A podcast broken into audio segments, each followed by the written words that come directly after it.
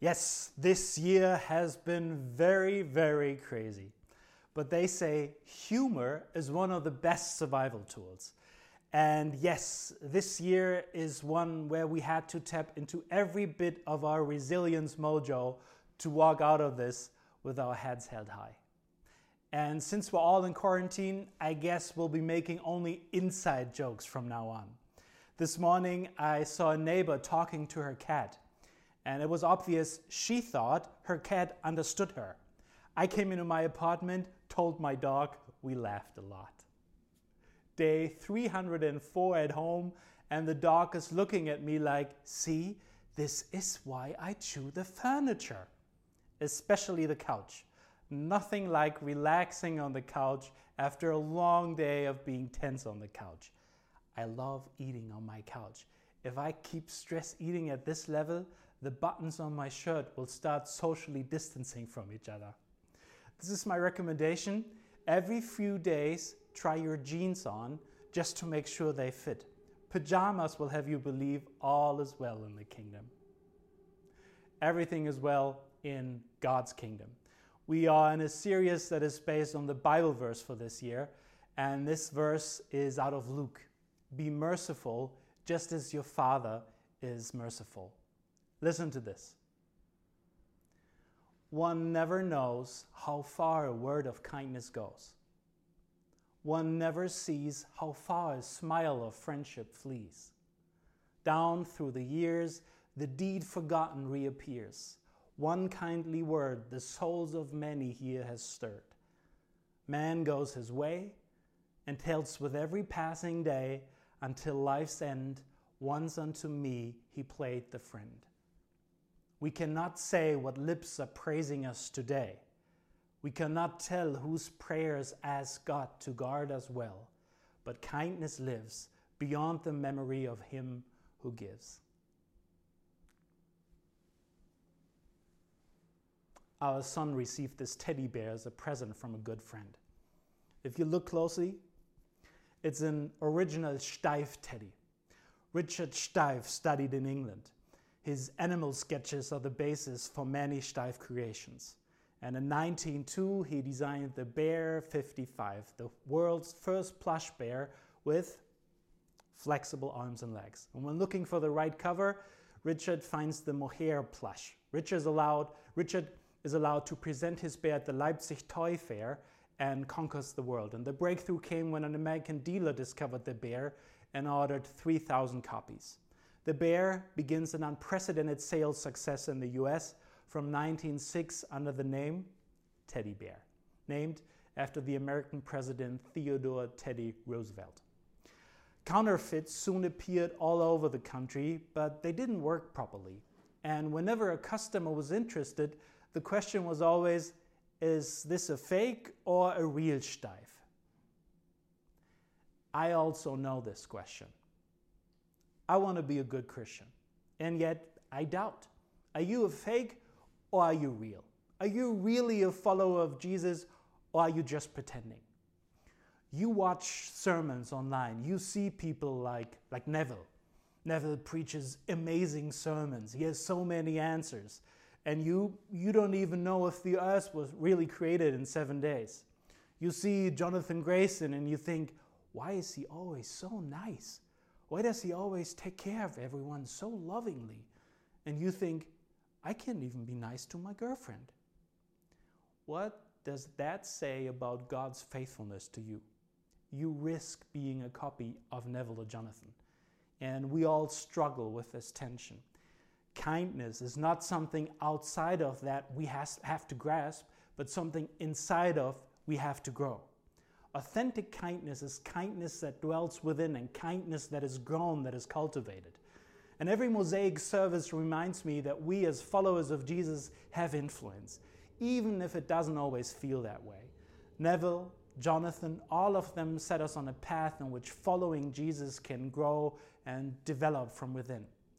So I want to talk about authentic compassion, a service that grows from within and is not brought to us from outside. Following Jesus is not something we do.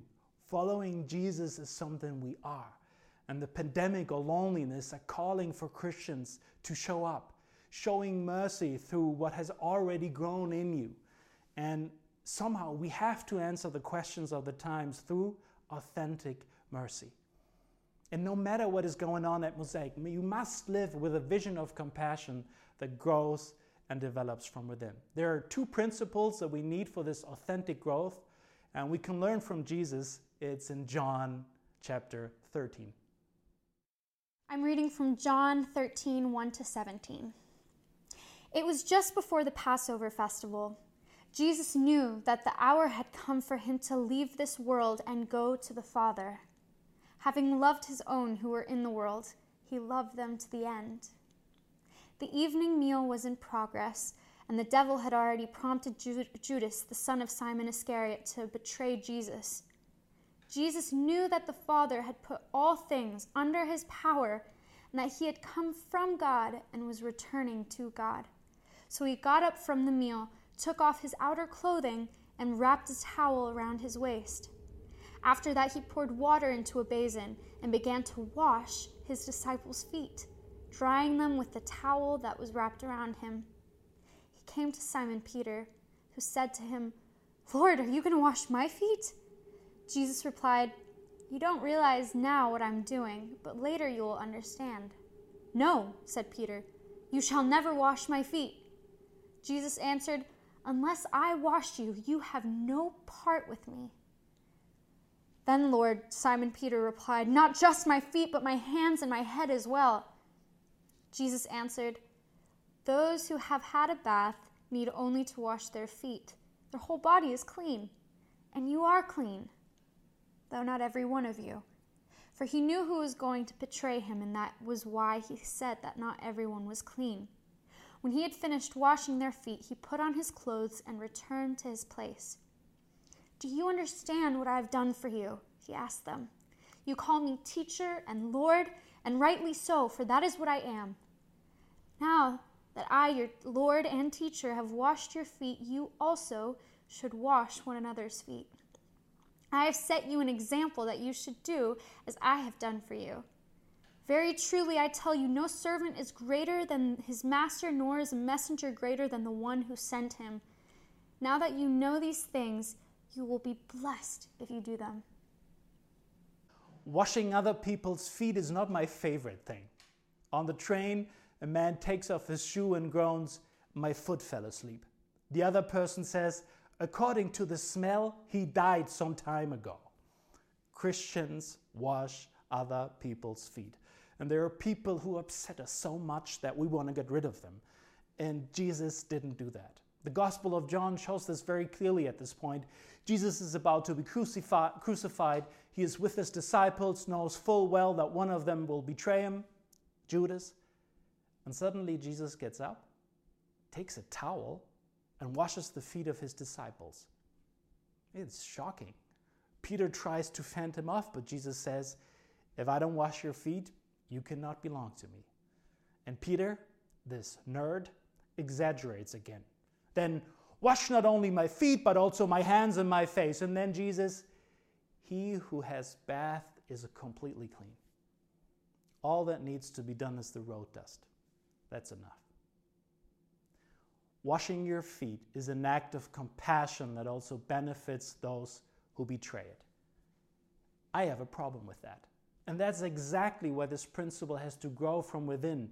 For I, I would skip a few feet. But Jesus doesn't choose. He does not wash John's and James' feet and only sprinkles a few drops on Judas's foot with the words, You better go now. By being a Christian, I am called to serve people. And Jesus says, washing feet in Berlin is important. Judas was wrong in his thoughts and actions. We can learn from Jesus that people have value even when they're completely wrong. A culture of exclusion is not Christian, it is dangerous. The fact that people might ask, You didn't create me. Why are you excluding me? And Jesus did not exclude Judas. And Judas betrayed him nonetheless. Matthew 5:44 quotes the words of Jesus. Love your enemies and pray for those who persecute you. Wow. The instruction in there from God is contrary to every natural human response. Certainly contrary to my natural response, if not yours. It's not just difficult, it is impossible. But the only reason Jesus can confidently ask us to do something is because he's giving us the ability to do it. Dave, give me my family register. Thank you. See, the only reason Dave could give me my family register is because I just gave it to him in the first place. God is only asking from you what he has already given you the ability to do. The family register is not only a strong will or a nice enemy or a soft, forgiving personality or some trade that you think that would allow you to bless your enemy. What he has given you is not circumstantial. What he's giving you is himself, Christ in you, the Spirit of God within you. And that is the source from which otherworldly responses truly originate. Be honest with God. God, I hate him. My flesh wants revenge. But God, it's not me. I'm asking you and me to respond. I'm asking your spirit within me to be stronger than the flesh in me. And I turn it over to you. And then remember his words My grace is sufficient to you. C.S. Lewis says the Christian does not think God will love us because we're good, but that God will make us good because he loves us. We should wash everyone's feet, no matter a friend or foe. For those who love your ideas and those who always have something to complain about, do them good. Maybe just as drastically as Jesus did with washing his feet. Ask yourself, who would be surprised if I did something really good for him or her? And I bet you have someone right in front of you. You might be thinking, but not, mm-hmm. Jesus was betrayed and still washed Judas's feet. First principle we need Christians in Berlin who wash the feet of allies and enemies, those you enjoy hanging out with, and those who just get on your nerves. There are two principles that we need for this authentic growth that we can learn from Jesus. Matthew chapter 21. I'm reading from Matthew 21 12 to 17. Jesus entered the temple courts and drove out all who were buying and selling there. He overturned the tables of the money changers and the benches of those selling doves. It is written, he said to them, My house will be called a house of prayer, but you are making it a den of robbers. The blind and the lame came to him at the temple, and he healed them. But when the chief priests and the teachers of the law saw the wonderful things he did, and the children shouting in the temple courts, Hosanna to the Son of David, they were indignant. Do you hear what these children are saying? They asked him. Yes, replied Jesus. Have you never read? From the lips of children and infants, you, Lord, have called forth your praise. And he left them and went out of the city, city to Bethany where he spent the night. Here we read how Jesus went to the temple, a place where people worship God. Jesus arrives and people are not there worshiping. Tables set up, and there are money changers at the table in place of where worship should be taking place. Not only are they doing deals, but they're doing deals marked with injustice towards the poor towards the marginalized, towards those that are considered the least of these. The place of worship has been transformed into a system of injustice. And I kind of like this story because Jesus gets angry, and we don't read that often in the Bible. Jesus sees that, that there's no worship in the temple. The money changer system denies access to those who want to praise God. Poor and disadvantaged people are excluded. And Jesus shows a very natural reaction here he knocks over the tables and shouts, This house is supposed to be a prayer house. And Jesus not only knocks over the tables, but a complete system of injustice.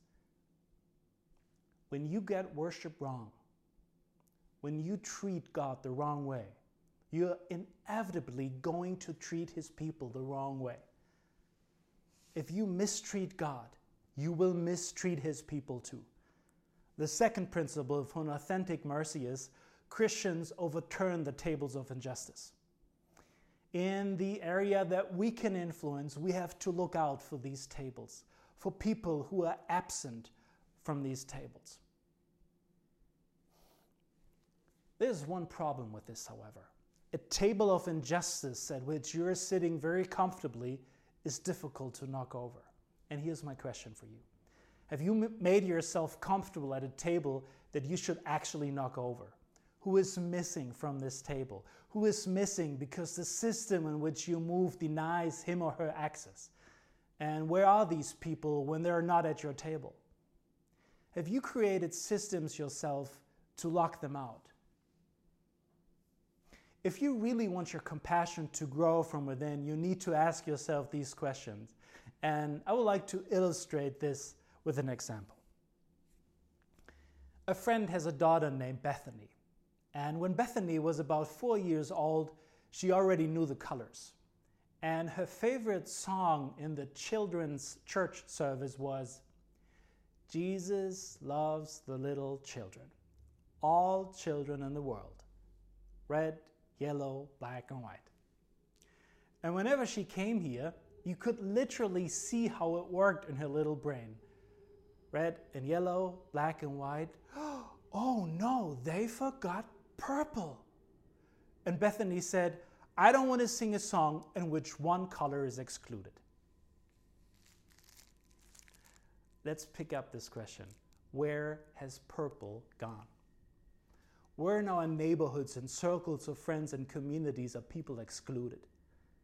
And there are many reasons for exclusion because people live differently, they look different, they vote differently, or have a different culture. Just because you're wrong doesn't mean you get to get canceled. If Jesus didn't cancel Judas, I can't cancel you. Perhaps there's the older woman next door who has no family or never gets visitors. She's excluded. The colleague in the company who always sits alone. Look around. What would all change if everyone at Mosaic asked, Where's purple?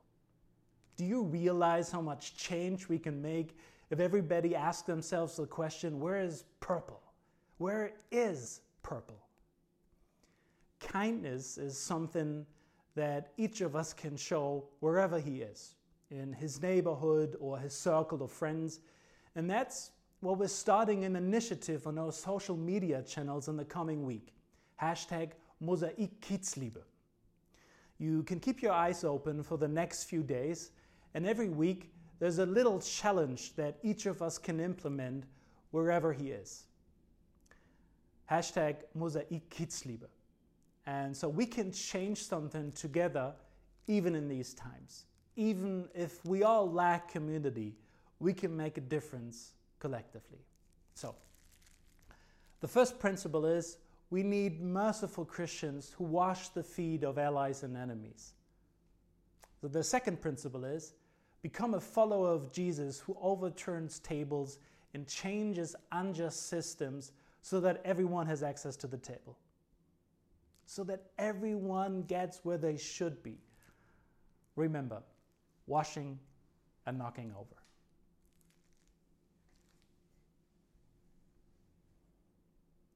Margarete Steiff died in 1909, a big blow for the large Steiff family. Margarete's nephews took over the management of the company, and people all over the world continued to dream her dreams to this day.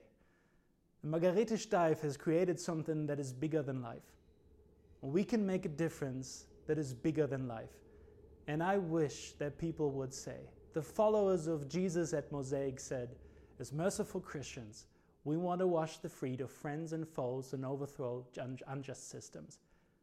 C.S. Lewis says, the Christian does not think God will love us because we're good, but that God will make us good because he loves us.